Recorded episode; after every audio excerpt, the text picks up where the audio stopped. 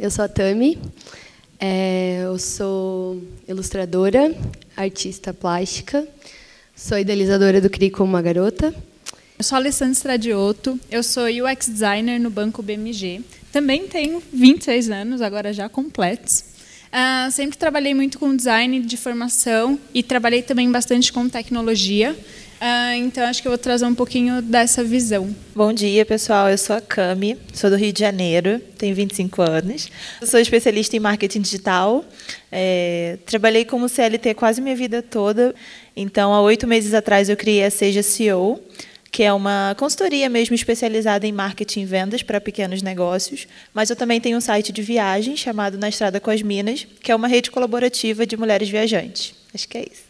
Bom dia a todos. Eu tenho que falar a idade também? Então, eu sou a Mônica, Mônica Costa, eu sou jornalista é, com especialização em economia, sou educadora financeira e tenho um trabalho voltado para mulheres negras. Eu falo de educação financeira para a mulher negra. Eu sou criadora do blog Grana Preta e ali a gente trabalha um pouco essa relação da autoestima com, com a liberdade financeira. Eu sou a Estela Miazzi, é, eu sou uma mulher branca privilegiada, eu acho bem importante sempre falar isso. Meu maior privilégio foi ter uma mãe que me aceita desde sempre e que me incentivou a ser artista visual, que é uma coisa bem, acho que difícil. É, e eu trabalho com isso, com eu saí da faculdade de artes e eu decidi é, não ir para galeria ou para editais Oi, gente. É, eu sou a Tainá e eu e a Beatriz a gente veio representando a Mostra Camaleoa, que é um evento que a gente produz em Balneário Camboriú. É, a gente lida com editais. Tivemos essa escolha no primeiro momento. E além de artistas, então trabalhar com essa questão de produção cultural, a gente também está é, tá em cena. Então somos atrizes e dançarinas eu meio que ia dar um Ctrl V aqui no que a Tainá falou. Então é isso, somos artistas e estamos aí descobrindo o mundo da produção também através da Mostra Camaleoa. Inclusive, no, no After vai ter um pocket show do Eu e Ela, que são, são artistas também lá do Sul, que somos de Florianópolis, Balneário Camboriú. E confiram. É, para começar nossa conversa, pensei em jogar uma pergunta geral para vocês. E aí vai funcionar meio assim. A gente, quando vocês se sentirem à vontade, vocês peguem o microfone, a gente conversa como se estivesse no sofá da nossa casa. Então, eu queria muito saber de vocês como vocês entendem esse investimento na carreira de vocês, no, nos contextos em que, nos quais vocês estão inseridas, assim se esse, se esse investimento ele acontece de forma financeira, se ele acontece através de dedicar tempo, de produzir conteúdo, de estar presente em eventos como esse, de estar presente, presente nas redes sociais. Enfim, de uma forma ampla e geral, como vocês entendem o que é investir na própria carreira? Bom, acho que eu posso começar como tendo uma talvez uma trajetória um pouco mais tradicional, assim, de ser realmente CLT. Então, trabalho com isso. Já passei por consultoria, banco, então é um pouco mais tradicional. E nesse sentido, eu vejo muito investimento de duas maneiras. Uma maneira para mim mesmo, o investimento que eu faço para minha carreira e para mim, para eu assim como profissional perante uma sociedade. Então, quando eu estou investindo na minha carreira, eu acho que eu penso muito também em uma coisa que é inerente a investimento, que é risco. Então, se a gente toma escolhas, cada escolha é uma renúncia. Então, se eu, se eu opto por ir por um caminho, eu estou renunciando a um outro e eu vou ter que assumir todos os riscos que isso, que isso traz. Para mim, foi muito verdade na minha trajetória quando eu resolvi, amando muito design, falar eu preciso aprender um pouco mais de tecnologia, que é um ambiente muito masculino, e que tinha uma coisa assim, não tinha nada de formação, queria só mergulhar, aprender e assumir esses riscos. Então, acho que tem bastante disso de se permitir não ser aquilo, aquela imagem perfeita, realmente aquele profissional que você vai falar. A gente também tem o nosso espaço de aprendizado e esse investimento é, tudo bem, vou abrir mão um pouco disso daqui que eu já tinha como muito certo e um caminho muito eu tinha certeza que se eu saísse do ponto A eu ia chegar no ponto B, mas eu estava abrindo mão de todas as outras letras do alfabeto que eu podia alcançar se eu não tomasse esses riscos. Então, acho que tem essa parte tanto da minha carreira, como aí também questões financeiras, de você pensar, ah, então como que eu vou, vou prever realmente, vou me organizar financeiramente? Porque no fim das contas a gente vive numa sociedade capitalista e a gente também precisa se garantir como mulheres independentes, que a gente não depende de ninguém, que a gente realmente pode ter o direito de tomar as nossas próprias decisões. Então, para mim é muito os dois universos, mim comigo mesma e de mim como uma pessoa trabalhadora, uma pessoa que está aí contribuindo para a produção realmente tanto das mulheres como do país como um todo. O que me toca mais e, e o que tem sido muito importante nesse processo é o autoconhecimento. A gente precisa muito saber quem somos. A gente passa muito tempo meio que no automático, né, sendo o que as pessoas queiram que a gente seja, né, atendendo a expectativa de um mercado, de uma sociedade. E, e geralmente a gente se esquece de pensar, peraí, e eu, quem, quem eu sou nesse processo? Então, eu acho que o autoconhecimento, para mim, tem sido um investimento é, muito, muito, muito importante, porque através dele eu consigo é, migrar pelas possibilidades de mercado, eu consigo é, passar pelos riscos, porque eles existem, por mais que a gente se prepare, por mais que a gente é, é tente é, é, criar um, um, ambiente seguro, estar vivo é correr risco, né? Então, com o autoconhecimento, isso tem sido muito mais tranquilo. Né? Então, eu consigo experimentar novas coisas, eu consigo vivenciar novas experiências, me decepciono, rolam as frustrações, porque às vezes você vai até lá e não era exatamente o que você esperava. Mas quando você está bem consigo, quando você tem esse autoconhecimento e essa certeza de quem você é e o que você deseja, é, todo esse processo é muito mais tranquilo né? e te permite seguir naquilo que você realmente deseja. Então, o autoconhecimento, para mim, tem sido um investimento é, de, de grande valor. É muito legal você falar sobre essa questão do autoconhecimento e ela também falou sobre as renúncias, né? É, investir na carreira para mim, na verdade, foi uma decisão muito particular porque eu esqueci de falar, mas eu sou mãe. e é, é, engraçado porque isso fica tão intrínseco na gente que parece que quando a gente se apresenta, a gente já meio que está dizendo, tipo, oi, eu sou a Cami, eu sou mãe. Mas eu esqueço às vezes que são coisas totalmente diferentes. Então, na verdade, eu, eu, trabalhei em várias empresas grandes, né? Eu trabalhei na Google, trabalhei na Nielsen, e eu sempre tive essa premissa, minha família, né, na verdade. Ah, você já trabalhou em empresas gigantes, faz carreira e etc. O meu primeiro emprego foi no escritório de advocacia, então a maior decepção da minha mãe foi quando eu pedi demissão porque não era aquilo que fazia o meu coração pulsar, né? Só que depois que eu me tornei mãe, eu, eu comecei a prestar mais atenção em qualidade de vida, em passar mais tempo com a minha filha, porque também passo por uma questão que é ser mãe solo, então a única pessoa que minha filha tem para contar sou eu, né? Então eu vim trabalhando com CLT e empreendendo, fazendo malabarismos ao mesmo tempo, né? Sempre é, com esse espírito empreendedor, mas nunca foi uma coisa que eu falei assim, não, agora eu vou ser empreendedora. E aí, quando eu comecei a ter mais dificuldade, assim, porque conforme as crianças vão crescendo, fica mais complexo, né? É, com a creche, enfim, eu fui entendendo que era necessário eu estar mais junto, eu estar mais, passar mais tempo com ela. E eu falei, bom, é agora ou nunca. Então, eu falei assim, olha, eu tenho direito ao meu seguro-desemprego, e foi por isso que eu tomei a decisão de sair. E eu saí com a cabeça de, eu tenho quatro meses para fazer isso dar certo. E olha que opressão, né? Você sair com quatro meses para fazer um negócio deslanchar. Então, eu acho que o investimento ele vem a partir dessa motivação, né? que veio a partir de conhecimento, investimento em conhecimento, investimento em tempo também, porque eu sempre empreendi, mas sempre foi part-time. Então nunca acho que nunca acontecia porque eu nunca estava ali por inteiro, né? Então eu acho que estar dentro do, do negócio 100% dá 100% de si, que também não significa se matar de trabalhar de seis da manhã à meia-noite, mas é fazer isso com qualidade, é fazer isso com foco, fazer isso com é, direcionamento estratégico, eu acho que faz toda a diferença. Né? Então, o investimento para mim, principalmente, foi em qualidade de vida e passar mais tempo com a minha filha e a minha família, consequentemente. Né?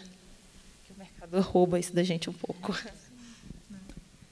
É, quando eu me formei, tipo, eu fiquei muito sem saber, completamente. A vida inteira eu tinha sido estudante até aquele momento, e depois eu não ia mais ser. Então, o que, que eu ia ser? E depois de muito tempo sofrendo muito, eu percebi que minha vida emocional e financeira nunca ia ser estável. E assumindo essa instabilidade emocional e financeira, eu fiquei calma, eu fiquei tipo, ah, então tá bom. Então, então tá tudo bem. Vai ter dia que vai ser assim, vai ter dia que vai ser assado. É, eu vou entrar no vermelho, mas eu vou sair do vermelho. E e eu investi muito tempo, assim, sem, trabalhei muito. Aí, né, falando sobre investimento, pensando também na saúde mental e, é, e no tempo. Nossa, eu trabalhava tipo feliz da vida até as duas horas da manhã, construindo coisas e sonhando coisas e tentando entender planilhas e é, hoje em dia eu invisto tempo fora disso. Eu invisto tempo com os meus amigos, eu invisto tempo juntando dinheiro para ir ver o mar, eu invisto tempo é, na minha vida espiritual. A gente fica muito pensando no investimento financeiro, né? A primeira coisa. E aí eu, para ter dinheiro e para ter saúde, eu preciso de outras coisas. Preciso alimentar é, outros lugares dentro de mim. Então, por exemplo, eu trabalho com aquarela. Eu quase nunca faço aquarela. Aí eu paro e penso, tá, agora eu preciso sentar e fazer aquarela. E isso é um investimento para que todo o resto continue a acontecer.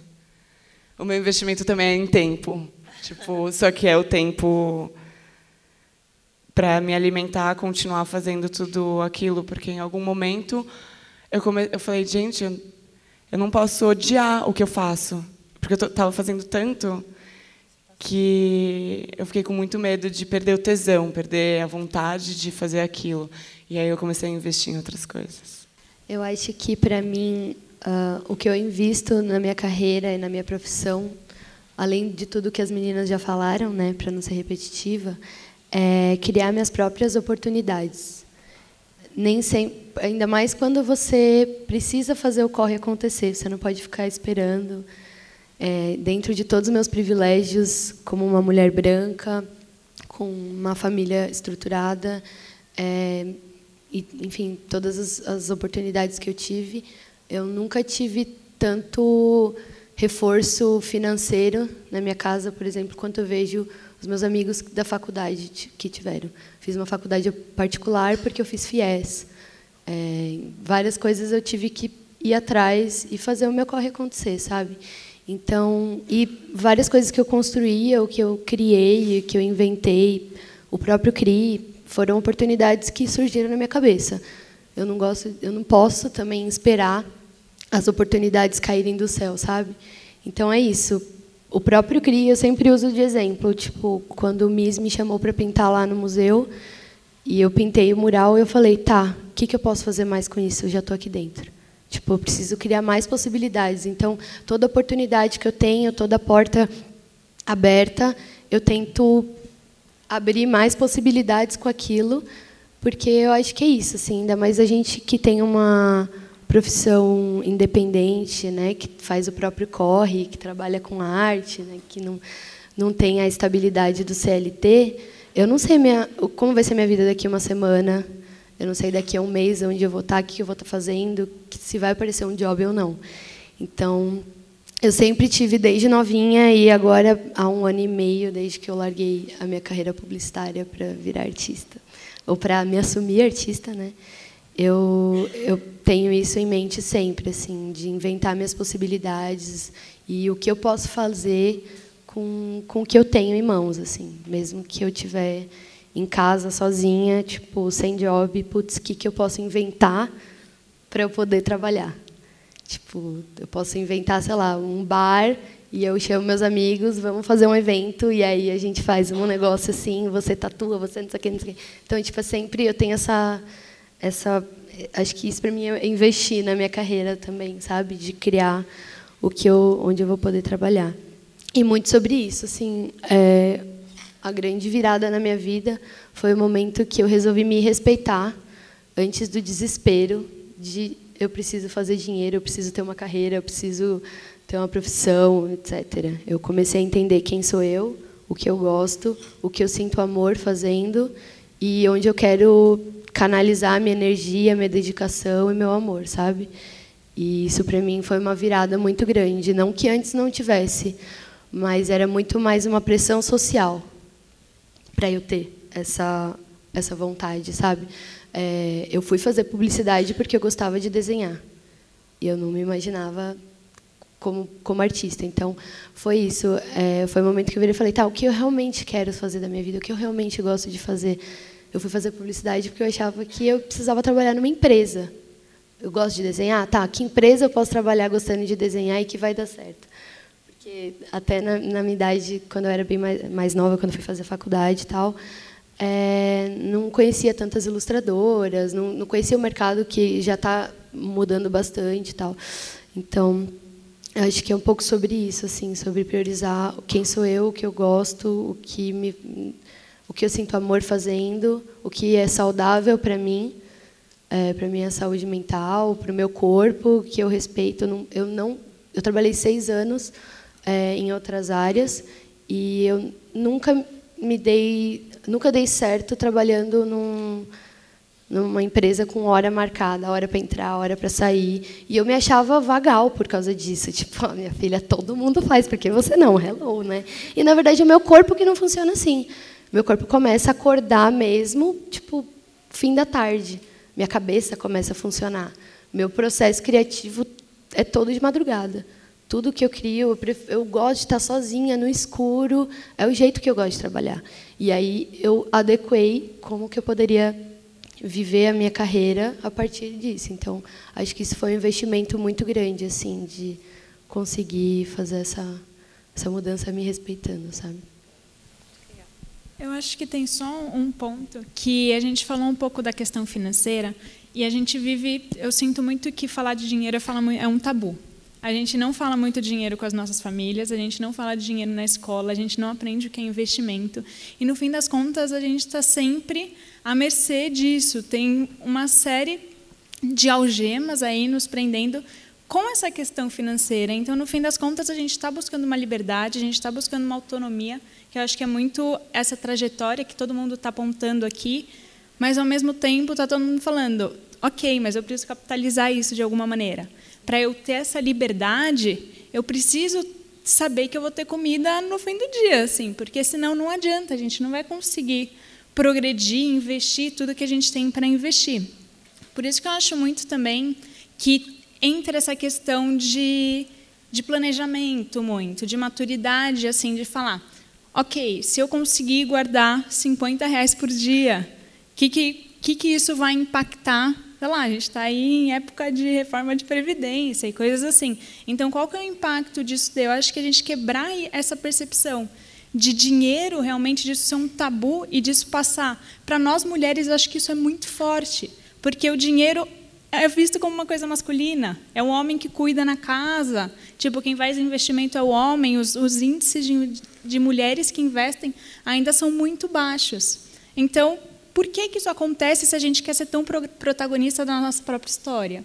Então, por que, que a gente também não corre atrás de falar, ao invés de negar e falar, não, isso daqui não é tão importante, mas isso está permeando toda a nossa existência.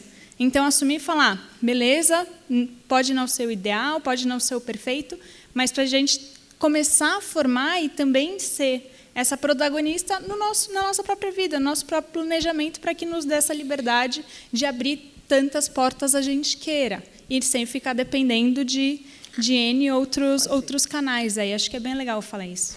É, então, como educadora financeira, uma coisa que eu falo muito no, nos atendimentos e com as pessoas com quem eu lido é justamente isso. A gente precisa falar de dinheiro. A gente não tem problema gostar de dinheiro, não tem problema ganhar dinheiro. Mas quando eu coloco que o autoconhecimento é o primeiro passo, é justamente por isso. Porque a gente vem de uma sociedade, e eu vi aqui duas mulheres falando desse lugar de privilégio que é importantíssimo. A gente vive numa sociedade que é machista e que é racista. Então, eu e a colega aqui, nós estamos na base dessa pirâmide. Embora nós tenhamos os mesmos talentos e a mesma capacidade, nós ganhamos menos, nós temos as piores condições de trabalho. Então, falar de educação financeira e falar de dinheiro para esse público é fundamental. Porque quando você se conhece, e é por isso que eu continuo insistindo muito na questão do autoconhecimento, você entende que você também merece estar ali. Enquanto você não se conhece, enquanto você está à mercê do que a sociedade te diz, você se convence de que aquele lugar não é teu, de que ter dinheiro não é bacana, de que falar que isso é importante, porra, ninguém vai te olhar estranho, vai te achar mercenário, vai te achar. Meu, não é isso. Dinheiro é poder. Né? Então, claro que para estarmos aqui quando, como a Estela falou, a possibilidade de escolher a sua profissão, a possibilidade de, de criar no seu horário, tudo isso é porque existe uma estrutura que te garante esse espaço. E que, para a mulher negra, nem sempre é tão fácil assim. Não é tão simples você simplesmente é, decidir que você não vai estar no mercado de trabalho e você vai criar, porque não existe essa estrutura ali para segurar a sua onda, não existe essa família estruturada em grande parte das vezes. Então, o autoconhecimento e a certeza de quem você é, nesse aspecto, é fundamental, porque grana a gente não tem. Mas conhecimento, capacidade e ciência da capacidade é o primeiro passo para a gente buscar a grana. Então, esse é o caminho que eu tenho percorrido e é esse o caminho que eu tenho compartilhado. Então, eu gosto de dinheiro e tem uma pequena ali que é a minha referência e a gente conversa muito sobre isso. Mamãe é bom ter dinheiro, é, é bom ser rica, é maravilhoso. É para lá que a gente vai. É para lá que a gente vai. Né? Então, essa coisa do dinheiro, eu, eu concordo contigo. Eu acredito que quando ela falou de investimento, não que a gente não queira o dinheiro, mas o dinheiro ele tem que ser parte desse processo. E quando você está bem consigo, quando você está eh, no lugar onde você deseja estar, esse dinheiro ele chega melhor, ele chega mais rápido, ele chega em maior quantidade. Né? Muitas vezes, é, eu também trabalhei em grandes corporações durante anos, mas parte do que eu ganhava ia para remédio né? porque você não está feliz, aquilo ali te, te, te cerceia, te impede, te, te deixa né, dentro de casa, enfim. E quando eu decidi, quando eu descobri quem eu era e o que eu queria, e isso tem muito a ver com maternidade, porque tem uma pequena que começou a me questionar sobre várias questões, inclusive do ponto de vista de mulher negra, porque aí você não pode usar o cabelo como você quer, você não pode é, é, defender as causas que você acredita, porque existe ali uma corporação que está te dizendo que o caminho é esse aqui, não o seu, é o caminho deles. E aí, quando eu percebi que eu tinha essa referência, eu falei: pera, está chegando o momento de eu parar e descobrir quem eu sou, para que a Iana também saiba quem ela é e aprenda isso muito mais cedo, né? Então, o autoconhecimento tem sido uma ferramenta muito importante para a gente se posicionar para a gente estar no lugar que a gente acredita que, que, que, merece estar, independente do que a sociedade vem me dizer. Porque se eu sei quem eu sou, se eu conheço as minhas habilidades e as minhas capacidades, não tem ninguém que vai fazer o contrário. E quando eu me convenço disso, eu convenço qualquer outra, outra pessoa é, é, de que esse é o meu lugar. E aí, fica tranquilo.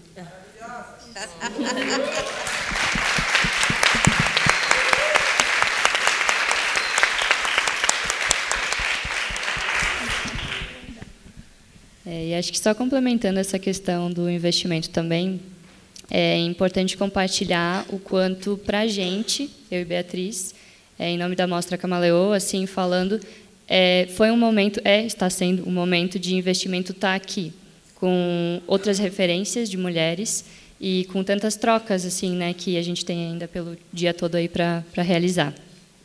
A gente, por lidar com projetos, é, também tem essa questão de é, conseguir ter uma organização financeira, realmente falando uma questão bem prática, né? De recebermos um cachê e a gente define o, é, separar uma parte dele talvez para alguns investimentos, quando eles precisam de algum investimento financeiro mesmo, né? E aqui nessa situação foi algo que a gente pensou, não, vamos realmente até São Paulo, porque é um evento que a gente quer participar e que acho que vai nos ampliar muito em relação à curadoria, porque a gente trabalha com isso, como a gente produz o evento, a gente define né, quem vai estar com a gente, tudo mais, faz esse, é, esse momento de curadoria, e o quanto é importante estar ampliando esse nosso olhar, assim, inclusive para além do nosso estado. Né? É, basicamente, é isso, acho que é importante compartilhar. E já queria puxar o gancho, toda essa questão é, da autoestima, do autoconhecimento, acho que tem a ver com, com a fala de todas nós, é, mas também queria já puxar o gancho, Tami, desse abandono aí da, da publicidade é, para criar esse evento, né? Como você se encontrou também dentro disso tudo? Eu, eu trabalhei, eu, na, como eu já tinha introduzido, né? Eu trabalhei seis anos como publicitária. Eu me formei em 2015 na faculdade, fiz quatro anos de faculdade e trabalhei durante seis anos em muitas áreas diferentes dentro da publicidade. Comecei meu primeiro estágio foi quando eu tinha 18 anos, no primeiro ano na editora Abril, fiquei lá um ano e pouco. E de lá eu fui para agências, trabalhei em cliente, trabalhei em loja de arte, foi a última, né, no caso, no marketing, mas enfim, é, eu tive uma visão de quase todas as áreas da publicidade, além de criação, que foi a que eu fiquei mais tempo, né, dentro de agência. E quando eu, eu enfim, tive o burnout, né, que os publicitários gostam de chamar, ou essa galera moderna que põe inglês nas coisas.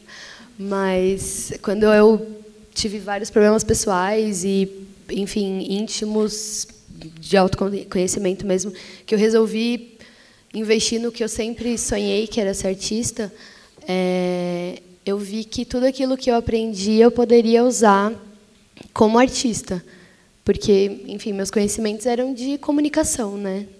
A minha base era de comunica comunicadora, comunicóloga. Ser artista no Brasil é muito difícil. Ser artista independente é muito difícil. Ser artista independente mulher, mais ainda. Acho que ser artista mulher negra só vai piorando, né? E é bem difícil, é, ainda mais quando você não tem o patrocínio né, você não, já não começa com vários degraus à frente. Então, é, ainda morando na periferia, eu sou da zona leste de São Paulo, é mais é um pouco mais difícil, enfim, algumas coisas, alguns acessos, tal. E eu acho que eu uso eu uso a publicidade e todos os meus conhecimentos de comunicação para para divulgar o que eu acredito e para até mesmo vender a minha arte, só que de uma forma é, que condiza, condiz com que, o que eu crio, sabe? Então, tipo, eu tenho, eu acho que não, meu trabalho não se baseia só em ilustrar ou em pintar. Eu gosto muito de colocar conceito no que eu crio. Então, a publicidade me ensinou muito isso, a criar, a executar e a produzir, sabe? É, a comunicação me ensinou bastante isso. Então, como eu, como artista, tenho a minha voz como artista, o meu olhar como artista, e como eu posso. É, a publicidade me ajuda muito nisso, a comunicação, como eu posso expandir isso além do meu produto arte, sabe? Como que eu posso transformar isso em outras coisas? Como eu posso transformar a minha arte em algo que não seja só uma tela ou um quadro ou algo do tipo. Então isso foi muito enriquecedor para mim, toda essa minha bagagem como artista, como publicitária, e foi inclusive o que me motivou a criar o CRI e, enfim, trazer isso, sabe, de é, um dos talks vai ser sobre comunicação e conteúdo, porque eu acho que é muito importante para nós criativos e artistas termos essa visão de como comunicar o que a gente faz, porque é o que a gente estava falando lá atrás, a, a internet, o Instagram, eles criam uma ilusão de, de realidade, né? E até algumas barreiras, os próprios números, algoritmos, a forma que acontece o Instagram, ou enfim, todo o contexto ali da, da internet, e que algumas pessoas não têm a mesma afinidade que outras para fazer aquilo decolar, sabe? Eu sigo três, mais de 3 mil pessoas no Instagram e mais da metade são artistas, ilustradores, porque eu uso ele como Pinterest, fico vendo referência. E eu vejo muita ilustradora maravilhosa, incrível, que tem pouquíssimos seguidores. Eu sei que para elas devem chegar muito menos trampo do que para uma mina que tem 100 mil seguidores e faz o mesmo trampo. Ou, às vezes ela está estudando muito mais, sabe? Porque ela não sabe tanto comunicar, talvez, quanto uma mina que que tem esse, esse know-how de conteúdo. Então, eu acho que é, é importante. São várias ferramentas que são muito importantes, além de só técnica e estética, né? A gente tem um bom gosto, a gente pode ter um bom gosto, a técnica, estudar e treinar e praticar bastante, mas acho que são vários outros fatores, como artista, que, né, falando no meu caso, que podem me ajudar e que acho que ajudam em todas as áreas, assim. E aí a publicidade foi uma, uma base muito boa nesse sentido. E aproveitando que o nosso tempo está acabando, vou jogar uma pergunta mais geral para todo mundo de novo, que é com relação e, e acho que dá para super fazer esse link com as redes sociais também, porque a maioria de nós está muito presente nas redes sociais com os nossos trabalhos. É, como chegar nesse valor assim, quando a gente vai vender o nosso trabalho, seja uma prestação de serviço, seja um, um, um material mesmo como que a gente chega nesse lugar de definir, de, de precificar mesmo o negócio, sabe? É... Ninguém nunca me ensinou a precificar na faculdade.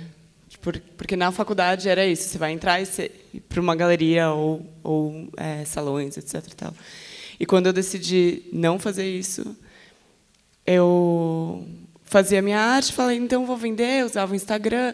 Eu achava que arte pequena custa pequeno, arte grande custa grande. E o pequeno e grande antes era tipo 25 reais e 30 reais.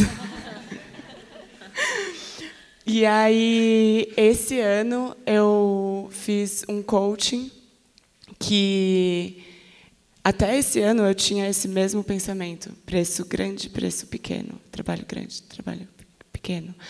E, e ela me introduziu planilhas. o mundo mágico das planilhas. Para mim, que sou tipo artista visual e sempre teve dificuldade em matemática, etc. E tal, é... gente, planilha é para todo mundo. Sério. É... não, não tem essa, não tem preconceito. Planilha pode ser simples, ela é Tipo, vamos amar as planilhas. E a partir das planilhas, é, eu não sabia de onde vinha meu dinheiro, eu não sabia onde eu gastava o meu dinheiro. Então, eu comecei a fazer planilha de gasto. Quanto eu gasto em cerveja, em aluguel, em água, em coisas né, base, é, básicas e, e nos luxos, nas, na roupa, na, sei lá. É, e Aí o próprio preço das coisas que tu utiliza para fazer teu, tuas artes. São e, duas planilhas. É... Tanto, Uma planilha é... da vida pessoal, então porque é justamente ela e outra planilha da vida profissional. Eu separei. E aí e isso foi muito também inovador, separar a minha vida pessoal da minha vida profissional. Foi muito importante. Que eu acho que para uma artista não, não tem muito isso. Tipo, a gente acha que é uma coisa só. E aí, o custo dos materiais de moldura, de porque você não sabe precificar um trabalho de arte. Você fica, quanto tempo eu fiquei? Mas e a faculdade que me ajudou a pensar isso? E o papel, e a impressão? Não, planilha. É, aí, quanto eu gastei é, de aluguel do ateliê, de moldura, de impressão, quanto eu gastei na minha vida. Isso vai me falar quanto eu preciso ganhar. E aí existe uma planilha muito mágica que eu nem sei descrever, que a Fernanda criou, acho, tipo, para mim assim, e eu coloco lá o preço que eu paguei no papel, na impressão, e aí ela, aí ela faz as contas tipo quanto eu vendi por ano, e quanto eu pago de imposto e de aluguel e de vários custos assim. Aí ela me dá o preço final. Ela me dá um preço porque eu entendo. Mas na verdade a planilha não é o mais importante. O importante é ter mudado o pensamento de cada trabalho que eu vendo contribui para a minha vida, para o meu aluguel, para eu pagar o meu jantar, para eu pagar né, os boletos chegam para todo mundo. E foi esse pensamento, planilha. É muito legal você falar isso. E aí eu tenho um segredo para contar para todo mundo, então anotem. Gente, sério, a gente fica com tanto medo de cobrar o que é justo, que às vezes a gente acaba cobrando muito mais barato do que deveria. E aí vou contar uma experiência, abrir números aqui, já que a gente nunca abre, né? Eu fiz um curso, e aí a gente que trabalha, que é infoprodutor, geralmente ganha na, no, na quantidade, né? Então eu fiz um curso, falei assim, ah, primeiro curso vou lançar rapidinho para ver o que, que o pessoal acha. E cobrei baratinho, tipo 60 reais. Eu falei, ah, beleza, 60 reais. Era um curso de Pinterest. Era para as pessoas aprenderem a usar o Pinterest é, profissional, usar, a vender através dele. E aí, beleza, vendi o curso 60 reais, beleza. Fiz 50 vendas. Eu falei, olha, legal, né? Rolou e tal. E aí depois eu falei assim, bom, vamos colocar mais conteúdo, vamos mudar a plataforma, mudar algumas coisas e vamos aumentar o preço.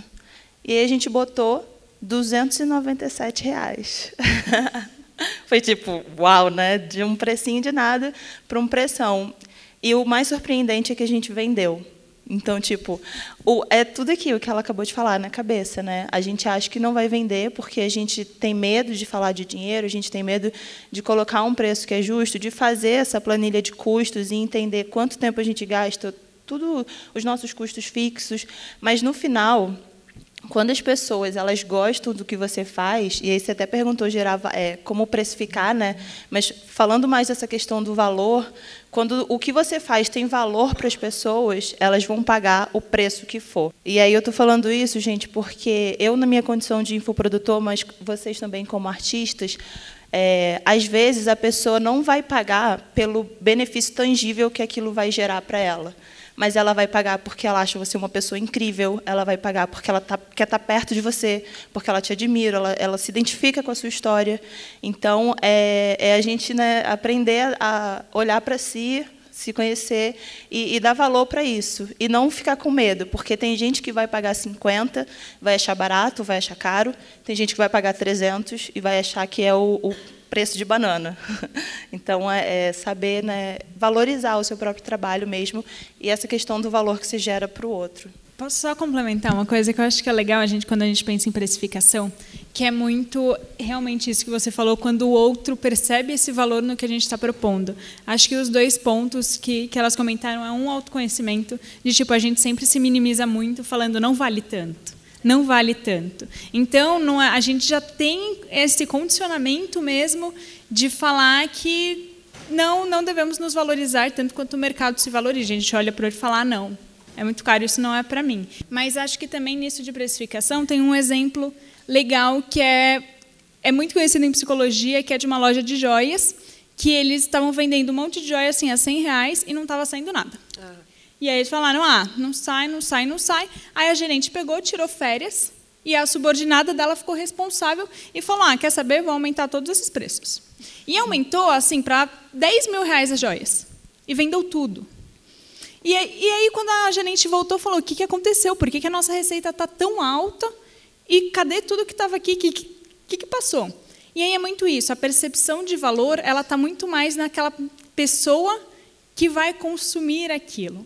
Então a gente vê o quanto que a gente precisa, a gente se valorizar e entender também qual é a necessidade do outro.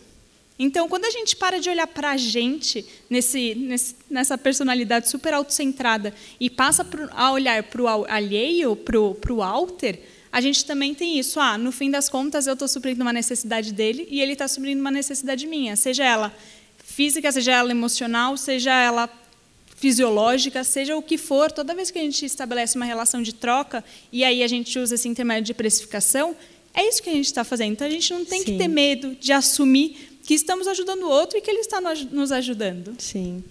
Prazer, meu nome é Indaiá. Eu estou super contente de estar aqui, de ter essa oportunidade de escutar todas vocês. É, minha pergunta para ser objetiva é: eu estou nesse processo de sair de um lugar que eu trabalho, eu sou designer de produto, basicamente carros, sendo uma mulher preta. Então é bem complexo e eu decidi ontem que eu queria ter a minha liberdade de fazer o que eu gosto de fazer, o que eu quero fazer. Né? Então eu sou designer também e eu me vejo ali na Volkswagen o dia inteiro pensando quero sair daqui. Todo mundo quer entrar e eu, eu quero sair. Então acho que a pergunta é qual é o primeiro passo para tomar esse. Eu sei que vocês já deram várias dicas, mas qual seria o primeiro passo para tomar essa atitude da, de ter essa famosa liberdade com equilíbrio? Tomando partido de falar para o meu chefe hoje que eu ia fazer uma coisa muito importante, ao invés de estar lá na, na fábrica trabalhando. Eu acho que o planejamento, né, como foi dito, é muito importante. É, e quando a gente está no processo de transição, especialmente, é muito importante você conhecer o, o, o ambiente no qual você quer ingressar, né? É, eu, talvez eu seja muito repetitiva, mas conhecimento para mim é um grande ativo. É, é importante você ir até o ambiente, conhecer, falar com as pessoas, trocar, entender os desafios, se preparar para levar os tombos, porque eles podem acontecer. Se esse é realmente o seu ímpeto, se esse é o seu desejo, é, é, se planejar financeiramente é importante você ter aí um, um, uma, um colchãozinho, né? Um, uma estrutura que te garanta por algum tempo enquanto você está é, ingressando nesse novo mundo. E, e resiliência, né, amiga? Começar e, e pode ser que hoje não dê muito certo, amanhã não seja legal, mas se é isso mesmo, seguir porque uma hora rola. É, gente, prazer, meu nome é Maria, eu sou da fotografia e eu passei por esse momento de sair, né, do burnout, sem planejamento nenhum, sem dinheiro guardado nenhum, horror, enfim né, pessoa, zero planejamentos. E aí eu cheguei no momento que eu falei, eu acho, né, que preciso talvez de planilhas, preciso talvez de planejar alguma coisa, porque né, minha vida é toda caótica, é tudo uma bagunça. Mas é, aí vem aquele né, momento que você fica, tá, então eu vou investir. Mas o que, que eu vou investir? Eu vou guardar 50 reais por semana e vou pôr na poupança? Ou eu vou contratar uma assessoria de marketing porque eu sou ruim de me vender e não consigo criar né, o impacto que eu gostaria, ou eu vou contratar uma assessoria financeira, ou eu vou. E, e, aí fica essa situação assim, porque ao mesmo tempo que a gente sabe que ser autônomo é fazer tudo e entender um pouco de, né, se empoderar dessa questão financeira e tudo que a gente, né, como artista vive renegando, eu sempre falei não, não entendo de número, isso não é para mim, não sei o que até você precisar disso. Ao mesmo tempo você fala, é, mas também não dá para eu faz, ser boa em tudo. Então é melhor eu delegar o que eu sou ruim para fazer a minha arte. Mas eu também não tenho dinheiro para contratar pessoas para trabalhar para mim. Então, assim, eu estou no momento que eu não sei aonde que eu vou investir, o que, que eu vou fazer, qual o próximo passo que eu vou dar para ter um pouco mais de estabilidade. Então, se alguma de vocês tiver uma luz nesse sentido, estamos assim agradecendo. É, eu acho que o maior investimento que a gente pode fazer é realmente na nossa própria educação. A gente historicamente está acostumado a delegar a gente delega para o outro, a gente delega para o pai de família, a gente delega para os nossos chefes, a gente delega para um contador, a gente delega as coisas que não são tão pertinentes a nossa, ao que a gente se sente confiável, só que muitas das vezes é aí que reside realmente a nossa, a nossa possibilidade de estabilidade. Então, eu acho que, tipo, se tivesse uma coisa que eu, que eu diria livremente para qualquer pessoa, é tipo, invista aprender um pouquinho a cada dia sobre isso de questão financeira mesmo. Tipo, porque você pode pegar um contador, você pode pegar uma consultoria, você pode pegar, por exemplo, uma agência de marketing, só que aquilo é muito seu. E no fim das contas, aquela pessoa não vai estar do seu lado. E ela tem os interesses dela. Então, existe sim um conflito de interesse de falar, tá, tudo bem, eu vou te falar para você investir em tal coisa, mas eu tenho uma taxa aqui que eu estou comendo todo o seu lucro, mas eu estou te falando que é maravilhoso. Então, tipo, se a gente não tem, não se coloca nesse lugar de educação mesmo e de ter consciência do que está acontecendo, a gente vai continuar vítima de coisa que a gente super acha que está que tá resolvido. Então, acho que a gente tem que realmente ir atrás de cada vez mais se educar financeiramente. E aí, para os dois casos, eu acho que é válido isso. Se a gente vai e busca e sabe do que está falando, ninguém vai te passar para trás. É, só para complementar rapidamente o que ela falou, eu sempre falo para as minhas alunas exatamente isso, que a gente precisa ter o conhecimento básico do que a gente precisa fazer antes de passar para o outro. É, eu, eu não sei se você conhece, mas está surgindo agora uma nova profissão, vamos dizer assim, que se chama assistente virtual. Você contrata uma assistente virtual, geralmente elas trabalham como freelancer em qualquer, qualquer área que você precise. Eu acabei de contratar uma para cuidar da minha vida financeira da empresa. Só que antes de eu contratar uma assistente virtual, eu precisei eu mesmo entender o que, que eu estava gastando, o que, que eu estava ganhando, onde que o meu dinheiro estava indo para o ralo porque no final é isso, para poder passar para ela, né? Então, tipo, a nossa primeira reunião foi simplesmente caótica, ela não entendeu nada, mas a gente ainda está tentando. Mas é isso. Com o marketing é a mesma coisa. Mesmo que você delegue para uma outra pessoa, você precisa ter o conhecimento básico daquilo. Porque, por exemplo, o meu namorado ele tem uma empresa e eles usam agência de marketing. E aí ele teve uma conversa com o pessoal do Facebook essa semana e ele descobriu que ele estava gastando mil reais a mais porque a campanha estava toda automatizada. Porque no final a agência de marketing faz isso, ela pega um modelo e coloca para todos os clientes. Então, para você poder contestar, poder entender por que, que aquilo está acontecendo, você precisa ter o conhecimento mínimo, sabe? Então, é, tenta dar uma parada, tenta entender o que, que é mais importante agora para o teu negócio. Tipo, o que, que é mais importante para o meu negócio sobreviver? Ah, eu organizar minha vida financeira. Então, vai com tudo nessa direção. Não, agora eu preciso organizar o marketing. Vai com tudo nessa direção. Uma coisa de cada vez, um passo de cada vez, um dia por vez. Acho que é isso. Também, é, para mim, o que funciona bastante, o que sempre funcionou, é, que você já deve fazer, talvez artisticamente, mas se inspirar mesmo, sabe? Buscar outros artistas que estejam como você e ver a história deles. Eu sempre fui assim, desde criança, assim. E isso me ajuda bastante até a desmistificar aquela pessoa que eu admiro profissionalmente, entender que ela é uma pessoa como eu, é um ser humano que começou do zero. Ninguém já nasce Walt Disney, sabe? Ele pode ter nascido no RG dele lá, como é que chama nos Estados Unidos, mas ele não nasceu bebê abrindo o parque, sabe? Então acho que é um pouco disso, assim. É, todo mundo teve um começo e teve uma trajetória. Isso me acalma muito quando eu penso isso, porque eu vejo a galera que está estourada, sempre via, né? Tipo, e ficava, caraca, será que eu vou chegar lá um dia? Não, calma, todo mundo começou do zero. Então eu gosto de ter minhas referências tanto de traço, etc., quanto de carreira mesmo, e me inspirar nelas e também dar uma estudada sobre o caminho e como eles fizeram, como elas eles fizeram, sabe? Isso me ajuda bastante, assim, a, a acompanhar outros artistas, outros caminhos. Óbvio que você vai trilhar o seu e vai ser muito individual. Cada um vai ter o seu, mas é legal você ver outros também para você quebrar alguns paradigmas na sua cabeça, algumas comparações e tal, e, e, entender métodos, chances, oportunidades que você pode fazer. Acho que isso é, é, é ajuda bastante. É, eu tenho um comentário só sobre esses conhecimentos. Acho que tanto o autoconhecimento, como o conhecimento de quem são as nossas referências, como também conhecimento é, de gestão, né? Acho que todos eles são coisas que ninguém nos tira.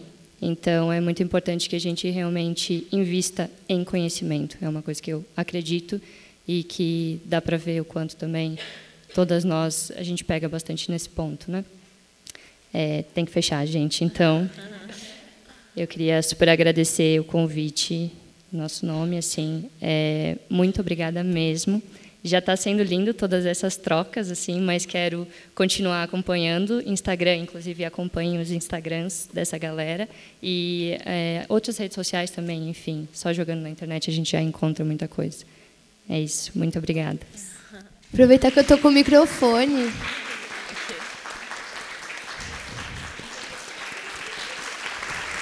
Aê! Vou falar no final, deixa a galera.